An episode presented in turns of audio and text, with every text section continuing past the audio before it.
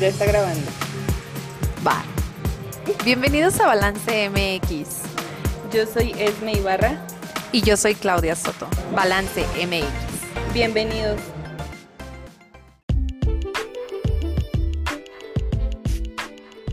Este podcast es patrocinado por Remit Saltillo Mensajería Día Siguiente. Si eres emprendedor o conoces alguno, pásale este número 844-105-6476.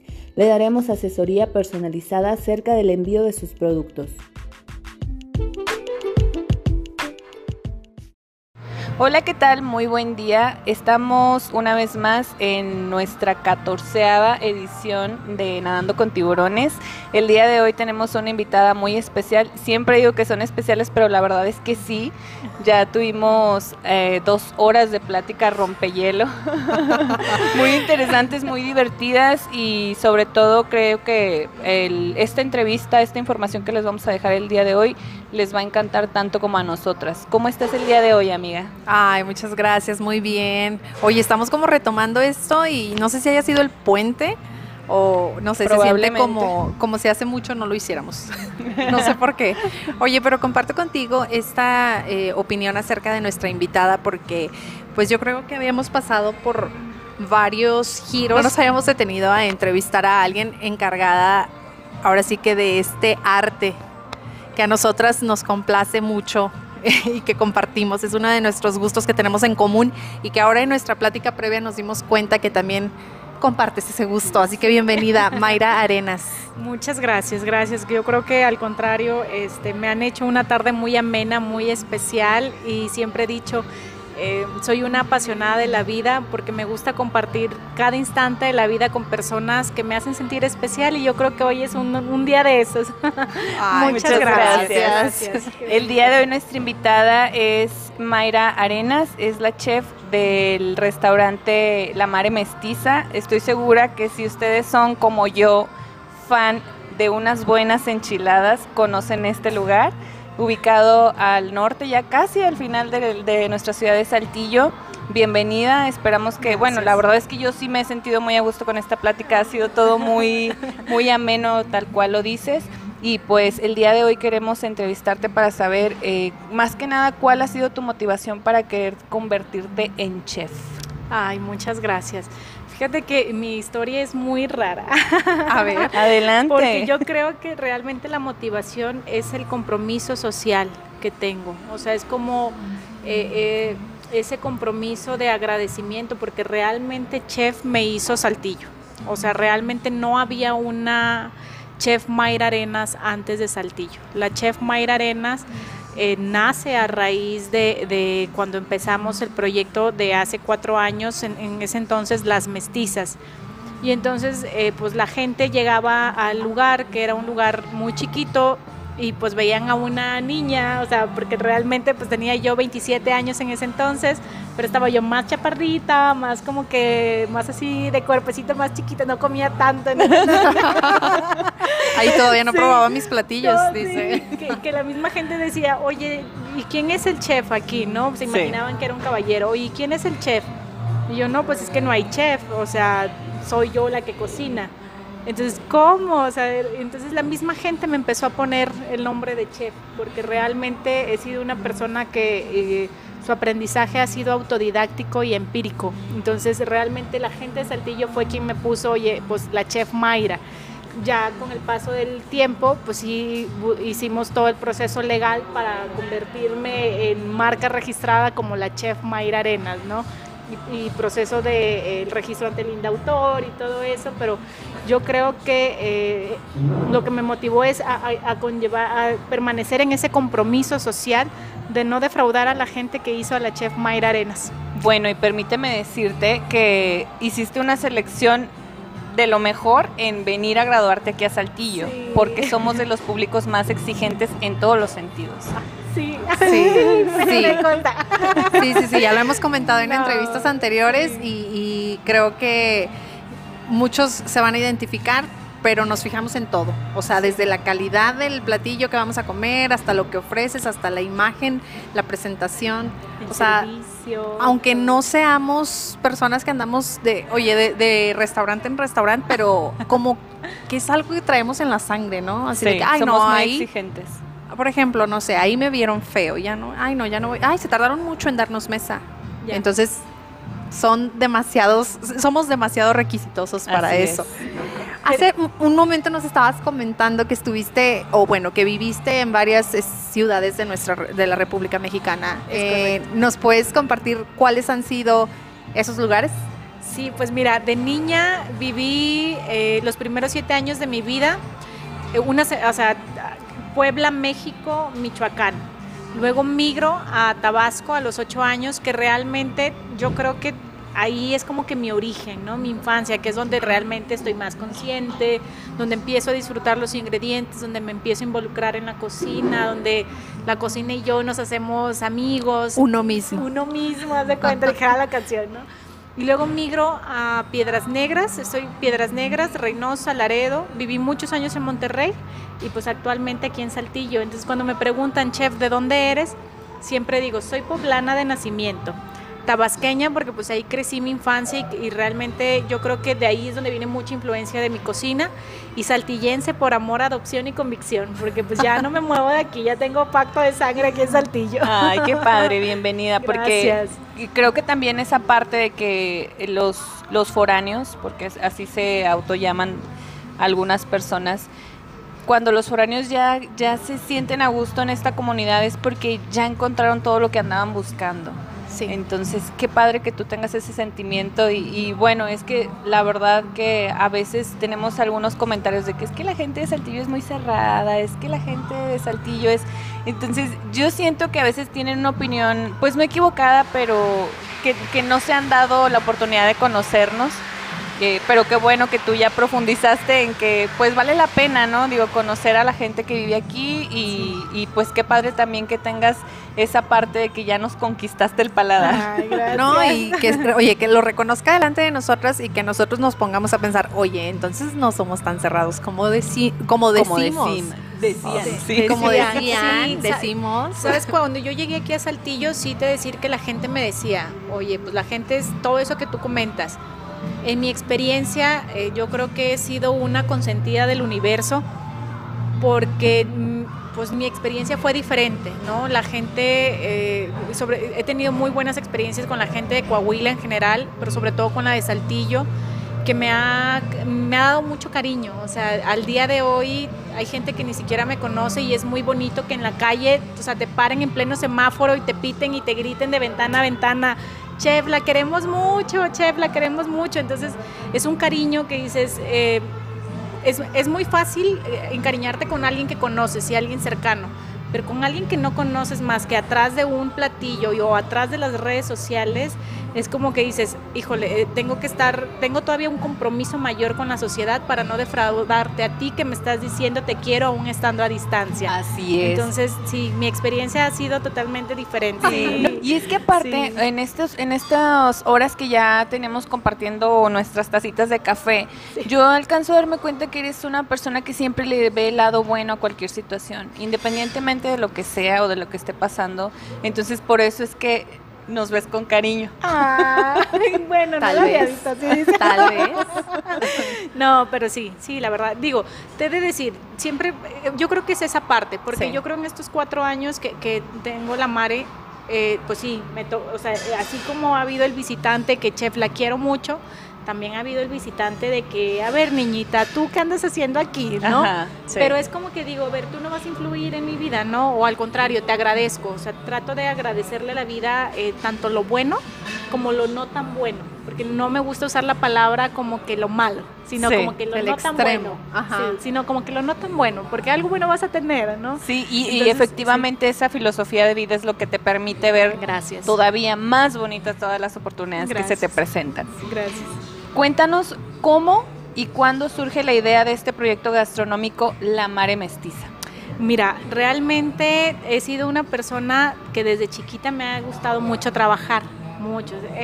He vendido, he sido la señora que ha vendido desde bolsas, paletas, bollos, empanadas. Este, eh, eh, cuando estaba en la primaria hacía yo cajitas de papel como si fueran botecitos de basura para que los niños en vez de que se pararan a tirar la basura al donde sacaban la, la, punta lápiz al bote, pues lo sacaran ahí en la cajita que yo hacía de papel. O sea, siempre he sido como que desde chiquita, ¿no? A trabajar. Entonces, cuando llego aquí a Saltillo, eh, duré muchos años siendo ama de casa, pero una ama de casa como que siempre emprendedora, ¿no? Pues estoy aquí en la casa, pero voy a vender empanadas, voy a vender esto, voy a vender el otro. Entonces, un día llega mi pareja y me dice, eh, ¿sabes qué? Va a haber recorte de personal en la empresa porque yo creo que van a liquidar a los que tenemos más años de antigüedad. Dije, hay que tener un plan B, ¿sí? Entonces, eh, soy una señora que me gusta así como que de repente hacerme mis chaineaditas. Entonces, iba yo mucho a un spa que estaba antes en un, en un, centro comercial hacia el norte. Y como era yo cliente muy frecuente, me habla la, la, dueña de ese spa y me dice, oye, voy a traspasar la franquicia, ¿cómo ves si hacemos este negocio? Yo por no dejarlo dije, bueno, vamos, platicamos, todo sonaba muy padre.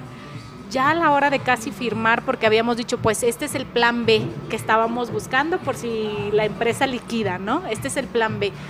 Como que yo dije, yo no me hallo, dueña de un spa, dije, yo me hallo que vayan y me hagan ir y que me hagan cosas. Como clienta. Como clienta.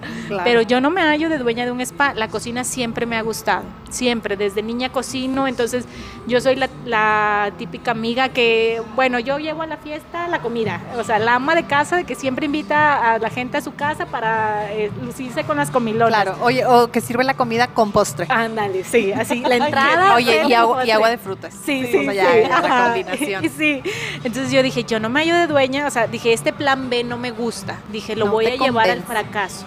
Porque yo siempre he dicho, si no, si, si te voy a hacer algo que no me gusta, lo voy a hacer mal, tarde o temprano lo voy a hacer mal. Entonces planteé la idea de que, oye, ¿qué te parece si mejor ponemos un lugar de comida? no estaba como que muy aceptada por los estigmas que hay detrás de toda una cuestión de, de un lugar de comida, ¿no? De que te vas a acabar muy rápido, te vas a enfermar, te esto, eh, no vas a tener vida, no el otro. Y yo decía, pero es lo que me gusta. O sea, independientemente de que si me acabo, pues que me acabe yo feliz, ¿no? Decía yo, pues que me vaya yo feliz. Entonces, pues entre que sí que no, eh, se aceptó la idea, ok, bueno, va, si es lo que quieres, eh, adelante. Y entonces empezó como esa parte de un plan B, por si pasa. Dos años después y no hubo liquidación de la empresa. Pero tú ya estabas arrancando. Pero yo ya estaba arrancando y entonces, en ese entonces nos llamábamos las mestizas las mestizas empieza que cuando inicia y que no hubo un recorte de la empresa fue como que pues para que se entretenga la señora, ¿no? O sea, el hobby. Sí, para que se entretenga la señora. Pero la señora le empezó a meter mucha pasión. Entonces yo la verdad era como que yo decía, esto era lo que yo quería toda la vida. O sea, me crié y mi mamá tuvo tres cafeterías en su momento. Entonces yo siempre como que me quedé con ganas de, de eso, ¿no? De como cuando de niña no te dejan tener un perrito. Sí. Y de adulta dices, voy a tener un perrito porque ahora yo ya soy adulta y va a ser mío. Entonces yo creo que así me pasó, que dije, yo quiero esto, yo quiero dedicarme a esto, pero lo voy a hacer de esta manera a modo de que pues yo demuestre que no me voy a acabar, ¿no? Y si me acabo me voy a ir feliz. Entonces empieza a crecer. Y, ya, y me doy cuenta que ya no era algo como que para que se entretuviera la señora, sino que ya era sustentar un negocio y entonces realmente es como tuvimos que hacer un cambio de domicilio a donde estamos ahorita actualmente en Los González, porque donde iniciamos era un lugar de 35 metros cuadrados, donde era un aforo para 18 personas, o sea, bien chiquititito y entonces eh, la necesidad nos hace decir, bueno, ya no es algo, ya no es un plan B, esto ya se convirtió en un plan A, ¿no? O sea, esto ya se convirtió en un plan A y hasta ahorita es como que el único plan que hay porque ya vimos que sobrepasó hasta la, la cuestión de que pues salte ya. Oye, necesito ayuda. Ya se convirtió, se convirtió ahora sí que en la protagonista de tus planes. Se convirtió en la protagonista de los planes y de los proyectos, algo que yo creo que nació de un miedo, ¿no? De que qué vamos a hacer si nos quedamos sin trabajo. Es que bien dicen que la creatividad nace de las crisis, sí, de los momentos críticos. Nos, sí, nos empezamos a poner creativos. Digo, y afortunadamente no hubo necesidad de, de verlo nunca como un plan B al final de cuentas, sí. ¿no? Yo creo que eso fue lo que funcionó, porque a veces tu plan B lo dejas ahí en segundo plano, ¿no? Porque siempre te enfocas más al plan A. Entonces, como yo era algo que lo atesoré mucho y cuando yo soy muy como que cuando algo lo atesoro, haz de cuenta que me voy como gordo en tobogán. Claro. o sea, así como que no. Entonces, es todo para ti. sí, entonces eh, realmente empezó a crecer. Hubo mucho cariño de la gente. Obviamente nos costó los, los primeros meses a que la gente comprara el concepto. Me costó casi el año a que la gente alrededor comprara el concepto, el modelo de negocio y hoy en día, eh, pues ya es como que hasta la misma gente me dice, chef, o sea, pues ya no te vemos a ti, es como que, ¿qué onda? ¿Dónde estás? ¿No? Porque esto es la mare. O sí, y es que en realidad la experiencia de ir a tu restaurante, o sea, es, completa porque desde que te reciben con una sonrisa, bienvenido, buenos días, pásale donde te quieres sentar, aquí está bien, y luego te ofrezco algo de tomar, y las entraditas que de repente ahí te ponen, cuando llegue el plato, o sea, se nota que cada plato está elaborado con mucho cariño porque está o sea, está todo formadito, así todo bonito, que primero va la foto, así, y luego ahora sí para adentro, pero en Esa sí no la perdonas, ¿verdad? Sí, no, no o sea, eso que voy es de... Aquí ando. claro. Gracias, sí. Así es como nace, ¿sabes? Yo Oye, ¿por qué la mare? La Mare, porque somos dos las dueñas. La licenciada Carolina Muro, entonces es M de Muro y Are de Arenas. Ah, sí, o sea, es la combinación. la combinación, sí. Y mestizo por el y mestiza por el concepto de, la, fusión.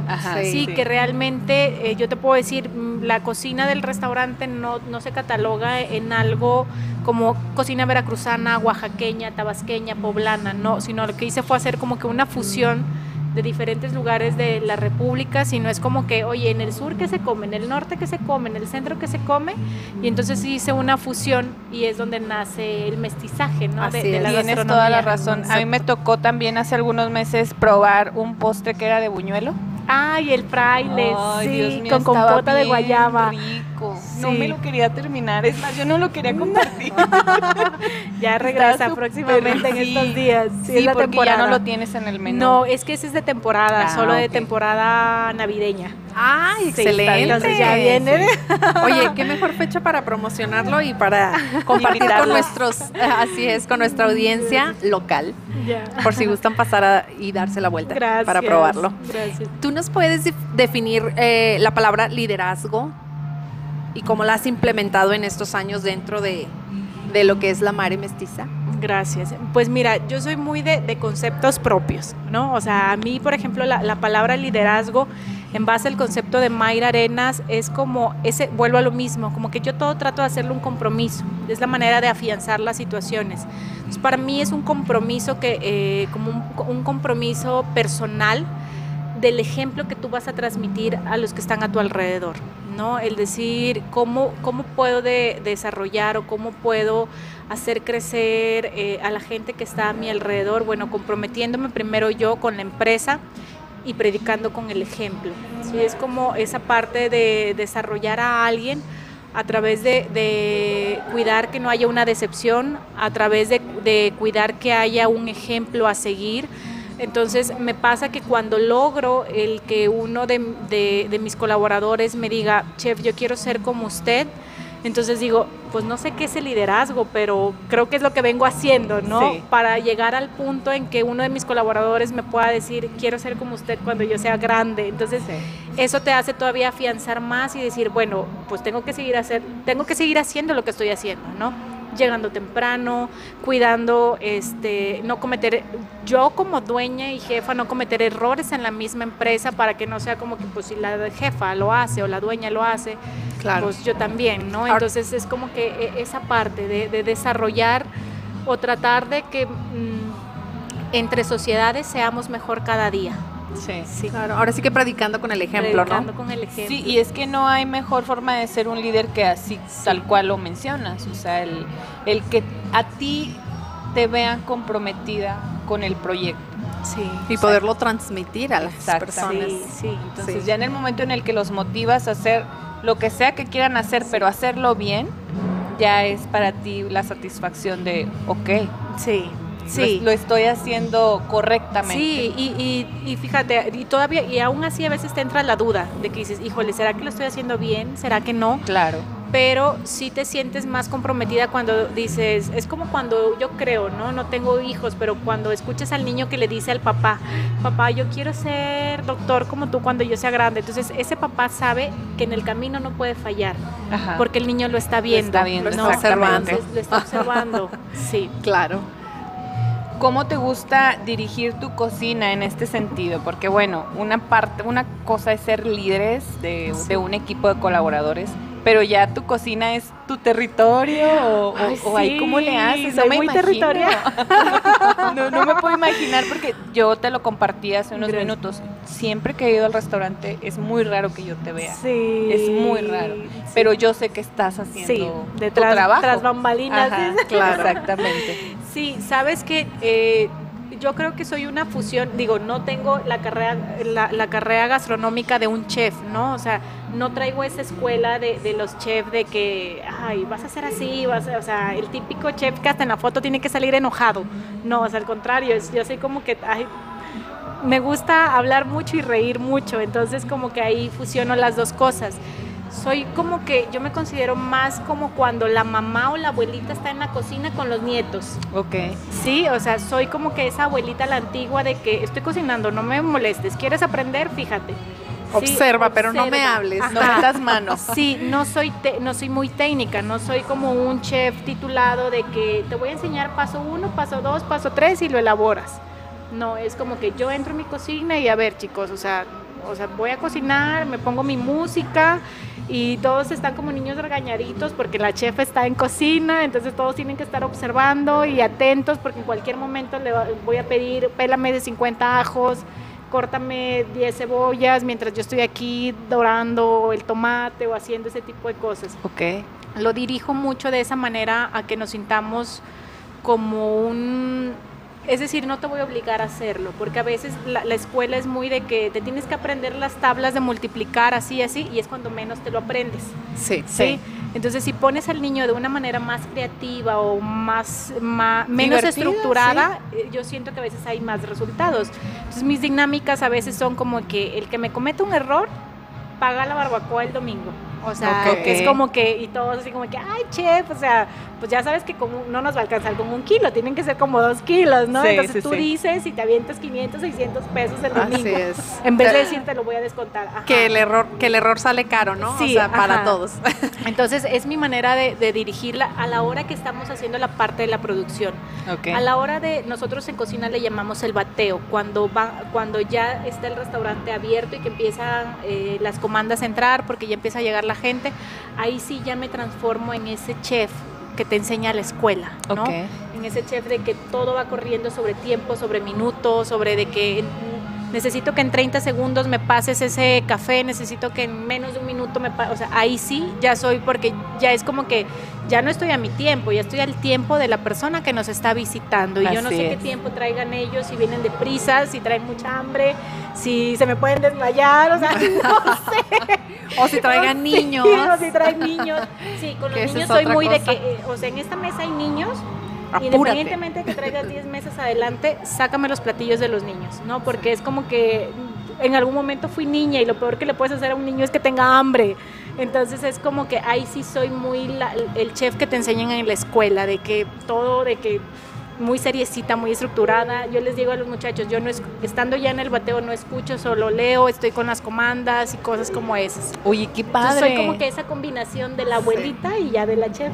claro, dependiendo del tiempo y más. Dependiendo del momento y el tiempo. Y más que nada por esa parte, porque siento que al principio es así como que, ay, bueno, tenemos este espacio de tiempo, pero una vez que empiezan a salir las comandas es de que ahora sí, contrarreloj. Sí, ahora sí. Es correcto, sí. El examen. Sí. Oye, qué padre, porque digo, eh, la forma en la que diriges de que, ok, bueno, mira, no hay una consecuencia grave, te va a tocar eh, respaldar el equipo con la barbacoa el domingo, pero ya entrando las órdenes es como que dices, o sea, siento que hasta los tres como hormiguitas, sí, pero en buen sentido. Sí. O sea, es así como que a ver, sí, y esto y el otro. Entonces, qué padre ver toda esa magia dentro de tu cocina, porque es pues es un sistema que tú has creado, ¿no? Entonces, a lo mejor y tú dices, bueno, tal vez soy un líder muy eh, sensible tal vez, o, muy emocional, o, como que los motivas, ¿no? Pero también una gran parte de ti es como que ser muy estructurada en la cocina y yo creo que eso es lo que más ha funcionado, ¿no? Sí, yo creo que sí, porque te, te he de decir, o sea, ya a la hora de estar en, la acción para ustedes, para el público, sí es donde ya se transforma esa chef de híjole, o sea, ya ni le hablan a la chef, o sea, porque me pidió el plato, o sea, me pidió los totopos hace un minuto y me tardó un minuto y medio, o sea, es como que ya,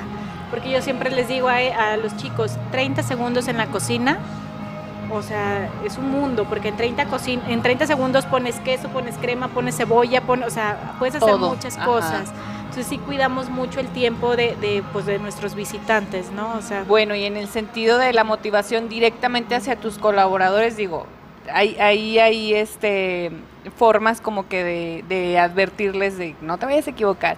Y en el sentido de cuando todo marcha tal cual como tú lo piensas y es más, dan todavía el extra y todo sale súper fregón, ¿qué es lo que haces para seguirlos motivando? Sí, fíjate, eh, pues yo pago la barbacoa. Les invito a la barbacoa. Sí, fíjate que sí, lo hacemos así como que, oye, eh, no sé, eh, los incentivo obviamente con sus bonos semanales, ¿no? Oye, ¿sabes que esta semana fue una semana donde a todos salimos que nos ardiéndonos los pies? O tiene que haber una recompensa, tiene que haber un plus porque no, no me gusta, eh, eh, vuelvo a lo mismo, he sido como que muy consentida por la vida, entonces digo, si la empresa gana, pues malo sería que yo tuviera a mis colaboradores, este, pues como que no se viera que, el mismo colaborador crece. Trato de que si la empresa va creciendo, que se note a la par que el equipo de la Mare va creciendo. O sea, me encanta ver que, que, mi equipo a la semana pueda tener un incentivo económico, pero fíjate que yo creo que más que económico es la parte emocional siempre eh, trato de, sobre todo lo hago los fines de semana cuando tenemos restaurante lleno, nos damos, les doy cinco minutos y saco a todo mi equipo a la mare, o sea, a todo el equipo a las mesas y pido que el mismo público me les aplauda a ellos, ¿sabes? Porque siempre he dicho, no hay un gran chef sin un gran equipo. Así es. Entonces, normalmente, si a veces a la chef no la ven, imagínate al equipo que está tras bambalinas. Y siempre he dicho, sin ellos, pues no seríamos lo que somos, ¿sí? O sea, es, es, parte de que trato de, decirles al público, porque pues todos a veces están en sobremesa y la plática y siempre les digo, me regalan un minuto me les pueden dar un aplauso a este equipo que está detrás de la mar y los presento. Mira, por ejemplo, ella es tal, es la que se encarga de las tortillas. Él es Juanito, el que se encarga de la losa. Entonces trato como que de darles ese momento que ellos vean que valió la vida, el cansancio que han tenido en el día, ¿no? De que, ah, ya vimos por qué la chef anda sobre el tiempo, porque pues eh, la gente nos los está agradeciendo. No, y si tienes restaurante lleno, eso habla por sí solo, o sea, no es por la buena publicidad, digo que también influye, pero no es por casualidad. Y cada elemento, en este caso de personal, cada uno que lo conforma, que conforma toda la experiencia, es parte fundamental. Entonces, que tengas la oportunidad y sobre todo la humildad de, Gracias. ahora sí que reconocérselos y no nada más por medio de tus palabras, sino por medio de la gente, o sea, ahora sí que directamente con la gente, con su público final. Qué bonito que, lo que los presumas así. Sí, porque yo siempre les he dicho, fíjate, hay un modelo de, de negocio de Disneyland donde ellos te enseñan que a los trabajadores, es, si tú en vez de, o sea, en vez de llamarles trabajadores, porque la palabra a veces eh, crea etiquetas o estigmas. Entonces, si tú les dices trabajador o así, ellos ya en automático olvidan su nombre y se quedan con un número. Ah, soy el número tal, ¿no? O pues yo nada más. tal. O yo nada más sirvo para esto. Entonces, yo siempre les digo, son mis guerreros, ¿no? O sea, son mis guerreros porque eh, se empieza la batalla del día y entonces, si todo sale bien, es que todos estuvimos al 100 en la, en la batalla, en la lucha, de que nada se descontrolara. Y entonces, cuando los saco a mesa, siempre les digo, ellos son mis guerreros. O sea, es como que pues, yo soy, sí soy la líder, pero al final de cuentas hay un equipo. O sea, Mayra Arenas no podría sola. Realmente, eh, yo creo que mal estaríamos cualquier dueño de una empresa o, líder de algún lugar que digamos eh, que cayéramos en el yoyo. ¿No? Entonces, o sea, sí hay una, hay una idea, hay un cerebro, hay alguien que maneja, pero hay un equipo que sabes que sin eso no funcionaría. De la misma forma. Fíjate que quiero compartirte que a mí me gusta mucho llamarle compañeras a la gente que trabaja conmigo. Okay. Y de hecho siempre me vas a escuchar dirigirme hacia esas personas así, o sea, que es mi compañera tal y porque sí creo también, igual que tú, en que sí eres un líder, pero sin, sin la gente que te respalda, no, no podrías sacar tu empresa adelante de ninguna manera. Es correcto. Entonces, qué padre que tú lo hagas así. Sí. O sea, nunca había conocido a alguien con, con esas ideas o con esa humildad, como dice Clau, Gracias. de presumir a tu equipo así. Felicidades por eso. Gracias. Conocérselos. Oye, gracias. y como chef, ¿cuál es tu ingrediente así que no puede faltar? ¿Cuál es tu ingrediente favorito en la cocina? Ay, los chiles secos. Chiles secos. Sí, cocino, o sea, me gusta mucho eh, cocinar con eh, lo que viene siendo chile ancho, chile morita, chile de árbol, ese tipo de chiles. O sea, como que esa cocina de mucho olor y mucho sabor, Sabor. me encanta. De hecho, tienes una salsa, ¿verdad? Sí. O una línea de salsas. Las salsas que- machas, Sí. sí, a base de chiles morita, chile y de esas yo las árbol. probé, de hecho, en tu restaurante. Ok, sí. pues sí. Entonces, me gusta mucho. Sí, ya se está desarrollando también tu marca de producción de salsas. Sí, que las vendes ahí. Sí, lo que pasa es que el restaurante tiene su marca registrada, ¿no? Ajá. Como la Mare Mestiza, hay platillos que están registrados, eh, avisos, el aviso comercial está registrado y a- este año me salieron los títulos de marca como Chef Mayra Arenas y el título de Linda Autor, la- Ok. como derecho de autor por crea- eh, creación de contenido. Ajá. Entonces hicimos una fusión en la línea de productos, hicimos como que la marca de la Mare Mestiza por Chef Mayra Arenas. Sí, sí, eso fue lo último que alcancé a ver Sí. en tus redes sociales. Sí, sí, sí. Muy bien. ¿Y de utensilio de cocina? Ay, me gustan mucho el molcajete. Tener el Ay, molcajete. Sí, me Has de tener bien buen brazo. Sí, te lo juro, me gusta mucho el molcajete. Es así como que, no sé, de repente si vas a mi casa, a tu casa, Gracias. este, oye, no sé, esta noche me voy a lucir con comida italiana, ¿no? Una lasaña, eh, así la ensalada y cosas como es.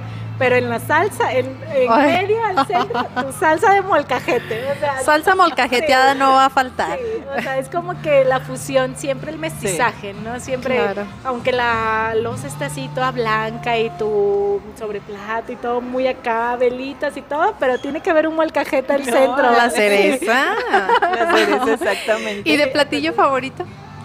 Ay, pues me gustan mucho. todo lo Tiene que haber uno. Sí, Uno yo creo el mole. El mole, así, el mole y cualquier platillo que lleve mucho picante. Sí. Sí, hay unos, hay uno que otro que sí. Sí, el levantamuertos. es muy Muy picante. Sí, es que realmente, fíjate, la mare, todos los platillos de la mare están inspirados en ciertas historias que he tenido a lo largo de la vida o en lo que yo cocinaba de ama de casa o en mis platillos favoritos. Ok. Entonces los levantamuertos es como que a la chef le gusta mucho los el picante, son mis favoritos. Y yo creo que también los frijoles negros, ¿no? ay, Sí, porque Si es- tienen otro sabor.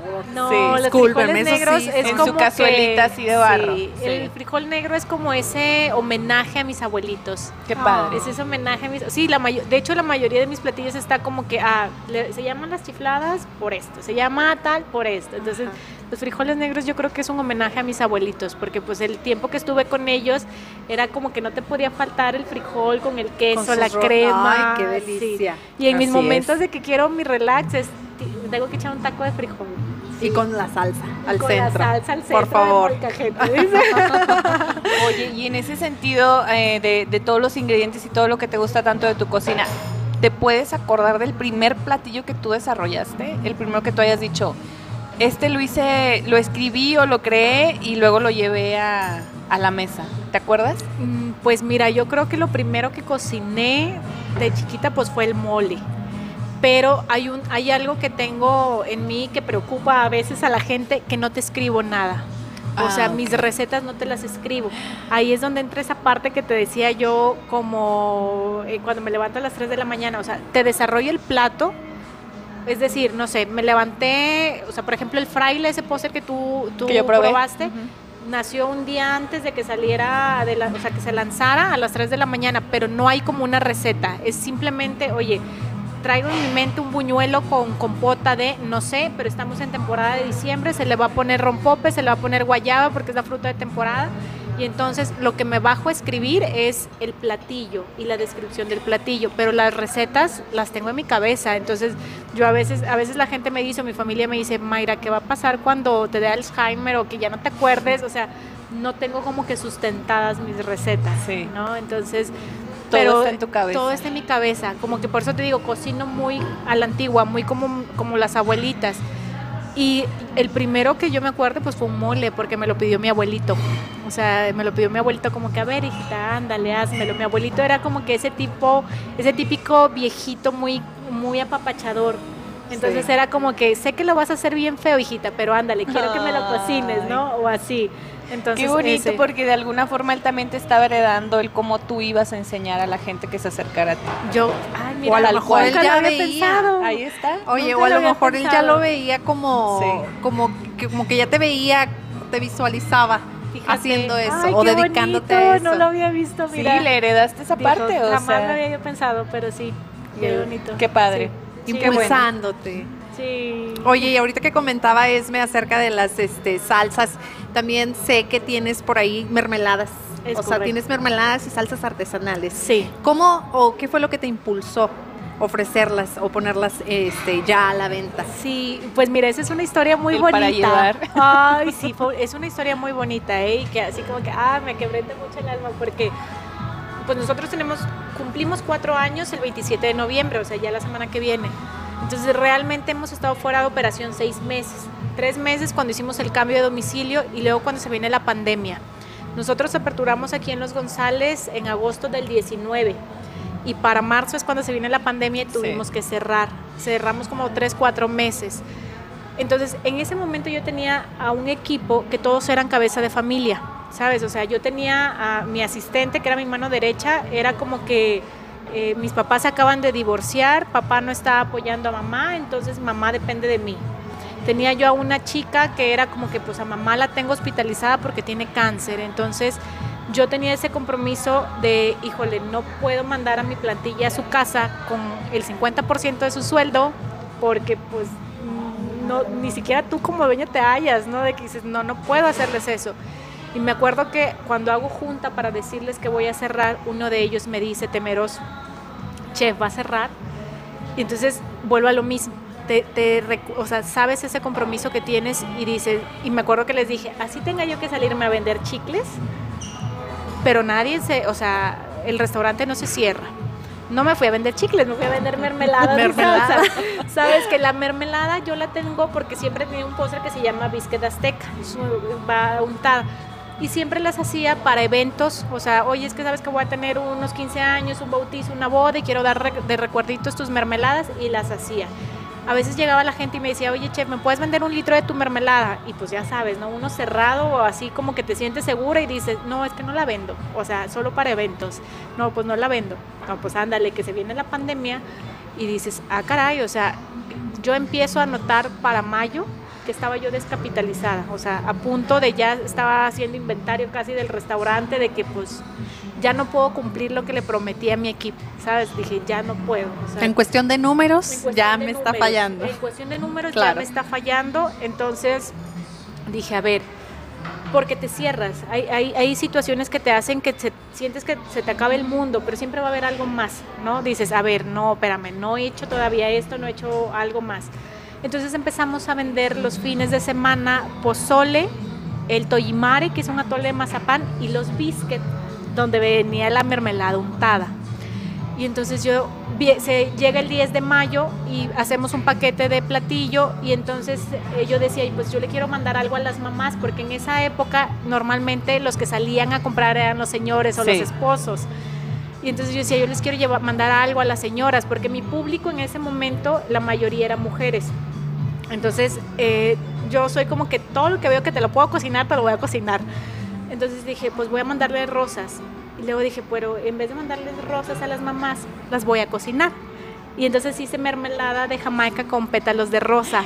Y entonces les mandaba yo su platillo que habían comprado con su mermelada de regalo y en la tarjetita decía, te enviamos nuestro ramo de rosas ya cocinado. Sí, teníamos nuestro ramo el mensaje, ¿no? Sí. Y entonces cuando lo enviamos de regalo, la misma gente nos empieza a hablar, oye, ¿tienes todavía mermeladas? ¿En cuántas las das? ¿Te, puedo comprar tantas? Entonces dije, ah, o sea... Aquí está el mercado. Aquí está. Entonces...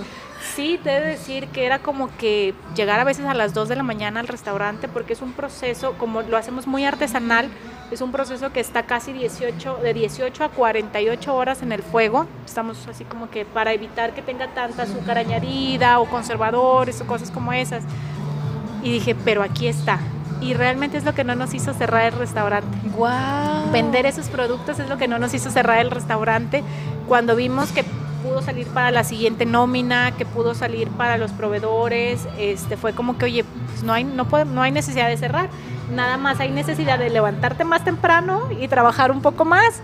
Entonces, es un producto que realmente solo se hace en la época de mayo, junio, julio, agosto y septiembre y ya. Y en esta época de diciembre se hace sobre, sobre pedidos o por temporada, porque es como que le tengo que seguir haciendo honores a eso que nos mantuvo de pie. Qué padre, sí, estás agradeciendo a tu producto el, la oportunidad ¿no? de seguir adelante. Sí. Qué padre, esa historia no me la sabía. Sí. ¿Cómo es que te has involucrado como chef en el concepto de la mare mestiza? Bueno, sabemos que tú eres la imagen, ¿no? Y la presencia ahí en, la cocina. Has humanizado mucho tu marca. Gracias. Entonces, ¿cómo es que lo logras? Digo, el estar ahí es 30 segundos, 15 segundos, pero aparte tener la oportunidad de, grabarnos una historia, de contarnos tu día, de, presentarnos a tus perrijos. ¿cómo es que no, y de, tomarse también el tiempo de presentar a su personal. Así es. De las ideas, todo eso. Pues es que, ¿sabes qué sucede? Digo, para... Eh, estructuralmente o técnicamente hay un equipo. ¿sí? Las redes sociales del restaurante hay una, una agencia que se encarga de eso, pero ya las redes sociales de la chef digo, me han ofrecido en su momento porque a veces no tengo yo tampoco tiempo de como que subir algo, pero la gente te lo pide. O sea, chef, no la hemos visto, o, qué desayunó, chef, o qué cosas como esas, ¿no? Es esa parte de, de, que realmente la Mare Mestiza o la chef Mayra Arenas, la marca es una extensión de mi esencia. Sí, o sea, eh, obviamente cuando me toca hacerla de, no sé, cerrar un negocio o algo, pues ya me ves de otra manera, de civil. Precisamente hoy que venía con ustedes, pues me estaba yo arreglando y saqué los tacones y saqué, ya sabes, la falda y todo. Y luego dije, no, a ver, esta es la empresaria, ¿no? Por ponerle un nombre. Exactamente. Y a quien quieren entrevistar es a la chef, entonces es. Eh, como que tengo que mostrar lo que realmente me hizo ser, ¿no? Y yo creo que es la, yo creo que es la versión que más me gusta de Mayra Arenas, la, versión de la chef. Entonces, realmente lo he humanizado porque el público así lo pidió. Sí, y es la manera de, de, decir, porque, ah, no sé, me pasó que hace cuatro años, pues ya sabes, tienes tu Facebook, tu Facebook personal, ¿no? Ah, no, y que no aceptas. Ajá, ah, este no Entonces, La gente me empezaba a mandar solicitudes o me mandaba mensajes de que, chef, es que yo fui a desayunar a su restaurante hoy y pues no los aceptaba, o sea, y literal no los aceptaba porque yo decía, no, pues no, porque pues es mi vida personal. Es trabajo. Ajá, entonces cuando empecé a ver que la gente estaba muy involucrada con la chef, dije, no no es que sea un libro abierto, porque no, obviamente tienes que tener tu, privacidad o cosas, eh, dejar esa magia, ¿no? De que, híjole, o sea, ¿y cómo le hace la chef para eso? Entonces dejas esa magia, ese misterio. Pero sí, eh, he visto que a la gente le ha gustado mucho el conocer. Me ha pasado que en mi cumpleaños, te, lo, te digo, he tenido mucho cariño de la gente, entonces en mi cumpleaños obtuve regalos de cosas que me gustaban, o sea, a mí me gusta mucho comer, entonces me llegaba la gente con churros, es que yo vi que le gustan los churros, chef, entonces dices, ¿cómo se enteraron? Ah, pues por mis redes sociales, porque pues de repente ando y ando con mis churros, ando con eso, o de que, mm, por ejemplo, uno de los regalos más hermosos que me llegaron es que una de las chicas que trabaja conmigo, su hermana, me dibujó a Dixie en lápiz. Oh. Dixie es una de tus perritas. Sí, una de mis perritas que falleció. en el cielo. Sí, entonces me llega con ese regalo y dices, oye, me dice, chef, es que la, la saqué de su Facebook. Sí. Entonces es esa parte, ¿no? Que realmente me pasa que a veces pasan dos, tres días o que no estoy en las redes sociales personal y es como que hasta el mismo, los mismos chicos de mi publicidad me dicen, chef, o sea, la gente está preguntando por usted. ¿Qué más? Sí, porque mandan, o sea, cuando no me ven en mis redes, mandan a la página de Facebook de la Mare este, le pueden preguntar a la chef dónde se puso sus uñas, o sea, cosas como esas, o de que le pueden preguntar a la chef si los churros le gustan rellenos o solos, cosas como esas. Ya, ya, preguntas más específicas y que a veces no tienen que ver con los platillos necesariamente, o sea, es contigo. Sí, entonces es esa parte que dices, eh, pues es, es, eso, es como que darte el tiempo a, a dar, agradecerle en cada momento a la gente que realmente me hizo, porque yo siempre he dicho, sí el universo me pone y el universo me quita, pero realmente también quien me aceptó fue la gente. Entonces, normalmente eh, yo trato de pasar a las mesas, cuando ustedes van y me visitan, trato de hacer un recorrido y pasar a las mesas, pero no es como de que, ay, ahí viene el chef o la chef y casi casi hazle reverencia. No, la reverencia se la hago yo a ustedes, porque realmente ustedes son los que me hicieron, ¿no? No habría una Mayra Arenas sin cada uno de ustedes que nos visita. El público que te visita. Y más que nada, siento que has estado como en, en, los lugares correctos, en el tiempo correcto. O sea, no es casualidad que ahorita pudiste haber estado en el spa, pudiste haberte ah. aventado en el spa, pero pues no sabemos si existiría hoy Chef Mayra Arenas, ¿sabes? Es correcto. Siempre le has hecho caso a tu convicción. Sí, a mi convicción y a mi corazón. Así es. Entonces siempre trato de pensar como... a veces digo, bueno, soy un poco egoísta en el aspecto de que los platillos están muy inspirados en qué le gusta a Mayra. Es que, y yo digo, ay, es que la gente lo debe de probar, debe de probar que, que estos tacos con esta salsa de piña saben ricos, ¿no? Porque a veces me dicen, es que si a la gente no le gusta, y yo, pero es que a mí me gusta y siento que les va a gustar, ¿no? Oye, el menú está basado, ya ves que cuando vas a un restaurante, por lo regular está la sugerencia del chef, una sola opción. En el tuyo, me imagino, es ser todo el menú. o sea, literal, todo lo que está ahí, todo me encanta, porque es como que, ay, no sé, me gusta fusionar muchos sabores. Eh, por ejemplo, los etiquetados de los productos también está muy de que a ver ¿qué, va a transmitir, qué va a ver la gente, o sea, que se vea algo, algo artesanal, algo tierno, algo, por ejemplo, las etiquetas de las mermeladas en su momento me las habían hecho muy, como muy minimalistas. Ok, sí. Y yo no, pero eso no es la mare, o sea, la mare es así como que se vea color sabor porque es lo que tú vas a encontrar a la hora que destapes. O sea, el olor, o sea, para mí todo tiene, yo no, por ejemplo, si tú me preguntas cuál es tu color favorito, yo no te voy a decir azul celeste, o sea, yo todo lo relaciono con la comida. ¿No? Este, café mole, o sea, sí, este, este, no sé, rosa cebolla morada, o sea, así. Entonces era como que esa parte de que la gente a la hora que te destape la mermelada, que vea que la letra de la mare tiene color, de la etiqueta tiene color, porque te sabe a Jamaica. de acuerdo al sabor. De acuerdo al sabor. Sí, entonces me baso mucho en eso. Sí, en toda todo lo que tiene que ver con la creatividad de la creación de tus platos o de tu cocina. Sí. Y eso de que te hayas dejado ver por medio de, ahora sí del público que te visita y de los que todavía no te visitamos. Este, yo creo que ha funcionado muy bien en, en, esta, en estos tiempos, en la actualidad en general, porque yo creo que cuando vemos quién está detrás de, nos parece como más familiar. Sí, sí. Hace que estamos así como creando ese vínculo con alguien conocido. Entonces, eso que estás haciendo yo creo que por eso es que funciona mucho. No nada más a ti, o sea, a todos los que están manejándolo de esa forma. Y está padre porque no todos están listos para aventarse a decir, bueno, pues yo soy la imagen. Sí. Y a ti, pues por lo que veo, no te ha costado tanto trabajo. O sea, te lo pidió tu público y ahí estás y aquí sigues y, se nota que lo haces como que con mucha naturalidad. Sí. Como que lo disfrutas. Fíjate que hace un año traía yo un proyecto que decidí como que abandonarlo porque yo siempre he dicho, me voy a involucrar en algo que no, que siga siendo mi esencia, ¿no? Que, que me dejen ser. Entonces era un proyecto que hasta cierto punto me ponía como que, o sea, sí, pero, entonces uno de ellos era como que es que te vamos a lanzar en espectaculares, pero te queremos con esta pose, ¿no? La pose del chef enojado. Ah. Los dos cuchillos, un cuchillo en cada brazo y que no sé qué. Entonces cuando me hacen la prueba, yo dije, esa no soy yo. O sea, ni siquiera, o sea, no, o sea, no, no soy yo. ¿No te gustaba lo que veías? No me gustaba lo que veía. Luego en el menú era un menú que, o sea, sí, pero eh, quiero que me pongas más esto. Entonces dije, no. Es más, yo te puedo decir, yo te puedo recomendar a qué chef le des ese proyecto, pero no soy yo.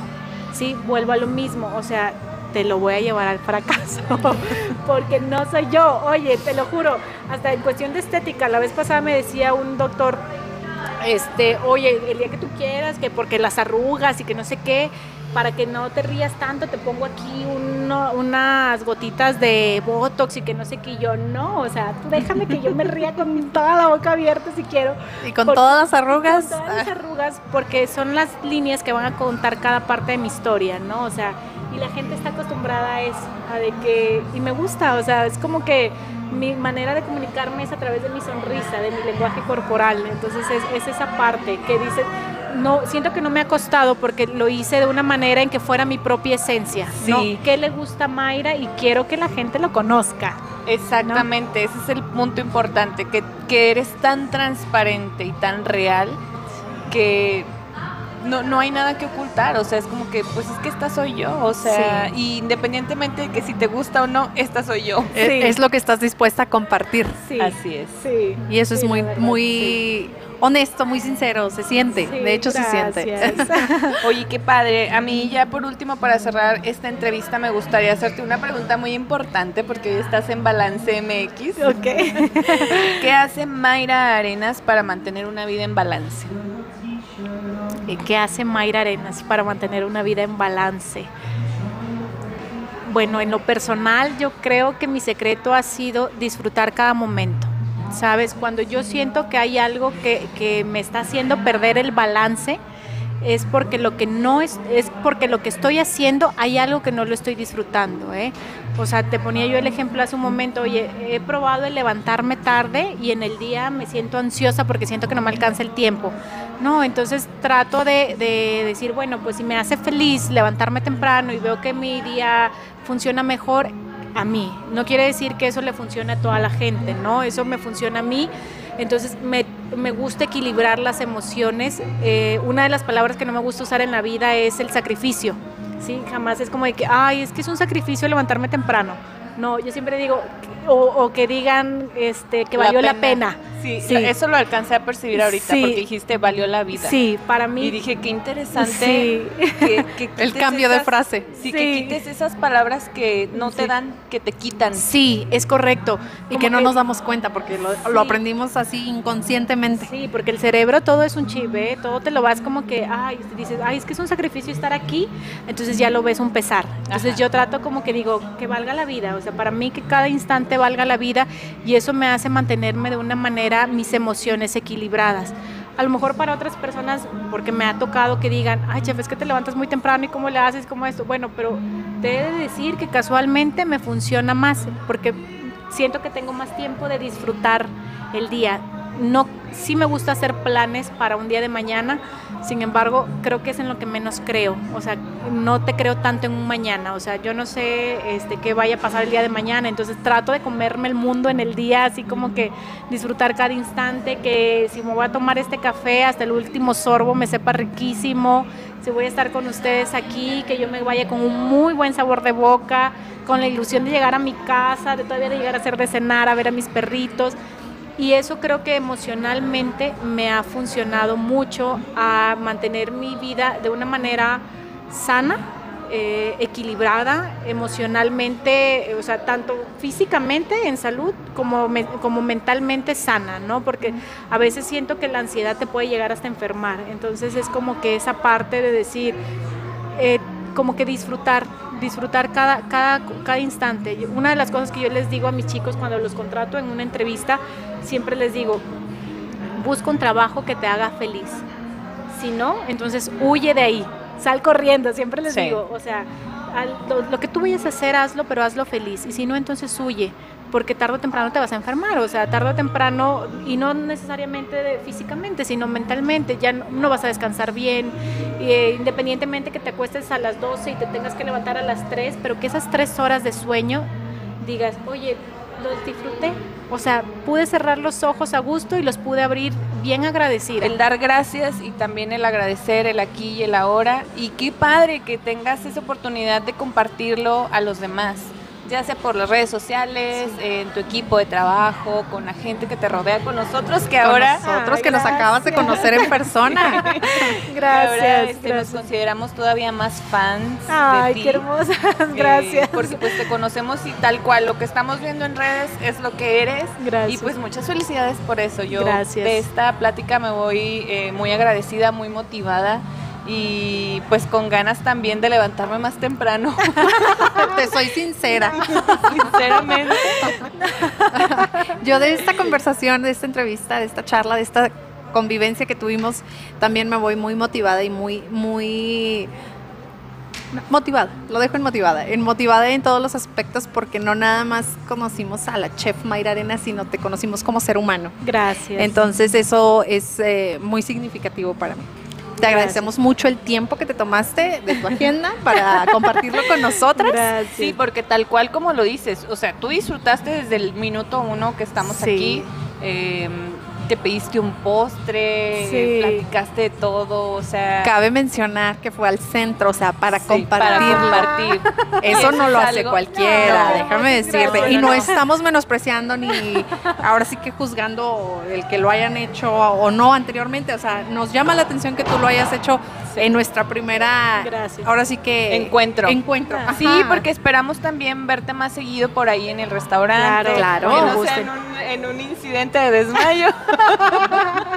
que no sea para nada relacionado con tragedias, por favor. En otro café. En otro café, en la posada. Muchas gracias. En una posada, este, y pues felicidades también por otro año que vas a cumplir con este proyecto. Gracias. Yo creo que a partir de aquí, y yo, yo siento que desde siempre has sido también una mujer muy visionaria.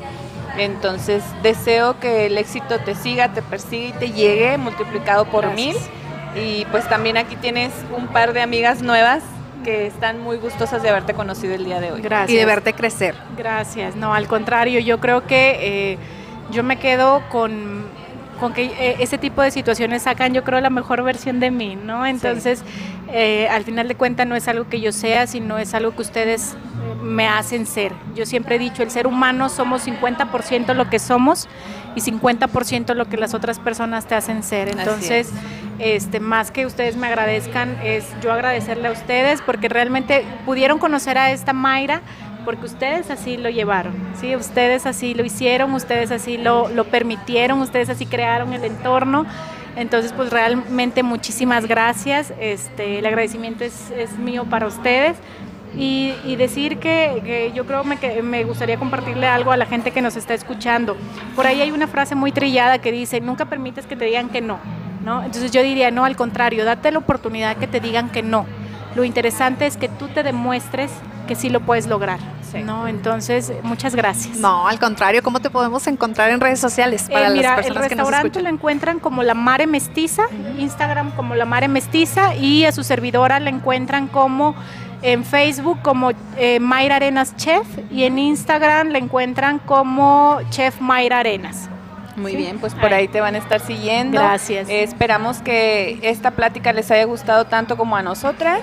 Y pues nada, también muchas gracias a ustedes por prestarnos sus oídos el día de hoy. Este capítulo lo van a estar escuchando muy pronto. Muy pronto. les agradecemos que hayan llegado a esta parte de la entrevista y los invitamos a que nos sigan escuchando este próximo viernes también con otro episodio más de Balance MX. Mi nombre es Claudia Soto. Y yo soy Esme Ibarra. Muchas gracias, chef. Gracias a ustedes. Esto fue Balance MX. Hasta la próxima. Bye.